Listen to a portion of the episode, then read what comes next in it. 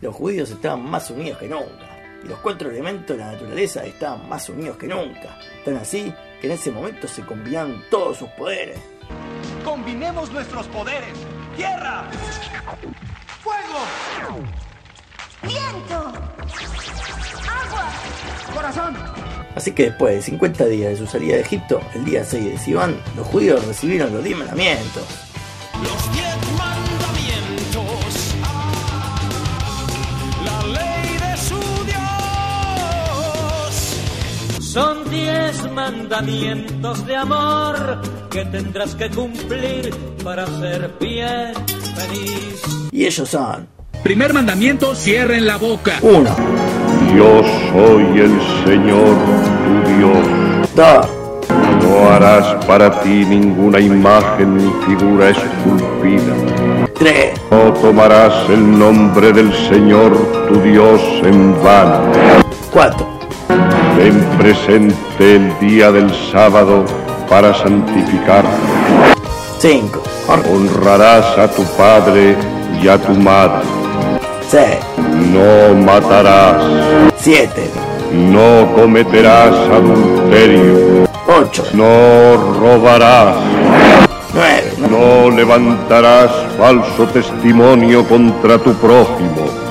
10, No codiciarás los bienes que pertenezcan a otro. Bah, en realidad habían recibido unos mandamientos más que decían más o menos así. Moisés será el primero en la fila del buffet. No le pondrás pasa de uva a las empanadas. Cuando te pongas de novio, no serás un gobernado. Si sos youtuber, no vas a escribir un libro. Queda totalmente prohibido cortar el fernet con coca cero. Bueno, nada, chiste, eran 10 nada más. Ni 9 ni 11, 10. Ok, polilla. Los judíos obtuvieron 40 milagros el día que fue entregada la Torah, pero como son muy largos resumiremos así nomás algunos. Las palabras que escucharon en el Sinai también las podían ver, estaban inscritas en fuego, y luego se inscribían las tablas delante de ellos, y fueron oídas de un confín a otro del mundo, lo que significa que los que eran sordos o ciegos también se curaron, para poder verlo y escuchar esto. También se curaron de cualquier lesión o mutilación física que pudiesen tener, en especial Moisés, que para la ocasión se curó de su tartamudez. Además, por cada mandamiento, sus almas iban de sus cuerpos y morían. Uy, qué mal. Que la fuerza los acompañe, judío. Pero luego Dios los revivió otra vez. Qué bien. Y con otro mandamiento volvieron a morir. Qué mal. Que la fuerza los acompañe, judío. Pero luego los volvía a revivir. Qué bien. Y así como que estaban demasiado choqueados para seguir escuchándolo, le pidieron a Moisés que sea el intermediario de Dios y les relate los mandamientos. Y como ya no era tartamudo, estaba bien canchero y podía hacerlo fácilmente. Moisés tiene la cara muy brillosa. Se está convirtiendo en Super Saiyajin. Otra cosa es que la- los mandamientos perseguían a los judíos y les preguntaban insistentemente, ¿me aceptarás? ¿Me cumplirás? ¿Me obedecerás? Cállate, cállate, cállate, que me desespero. Todos los que estaban ahí se volvieron como ángeles para siempre, hasta el punto que los mosquitos y piojos no podían afectarlos jamás. De hecho, las mujeres tampoco menstruaron nunca más, y sus cuerpos no podían ser comidos por los gusanos cuando se morían. No puedo creerlo, Tenshinhan. Eso jamás había pasado. La entrega de la Torah fue semejante a una boda. La montaña que estaba arriba de sus cabezas amenazándolo era la Jupá.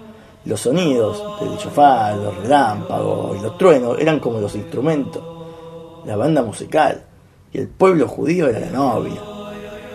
Y Hashem era el novio. Y la Torá era la que Ketubá para escribir el compromiso. Así que Hashem, Israel y la Torá se casaron y vivieron muy felices para siempre. Vamos a ser feliz, vamos a ser feliz, felices llorando.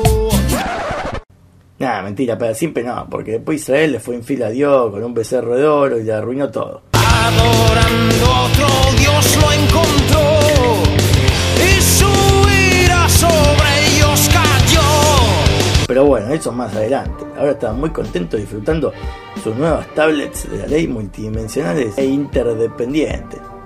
Con los mandamientos hemos terminado. No es ningún hombre quien los ha inventado. Es el propio Dios quien los ha revelado. Esta es la base de toda ciencia. Tú solo tienes que actuar en conciencia.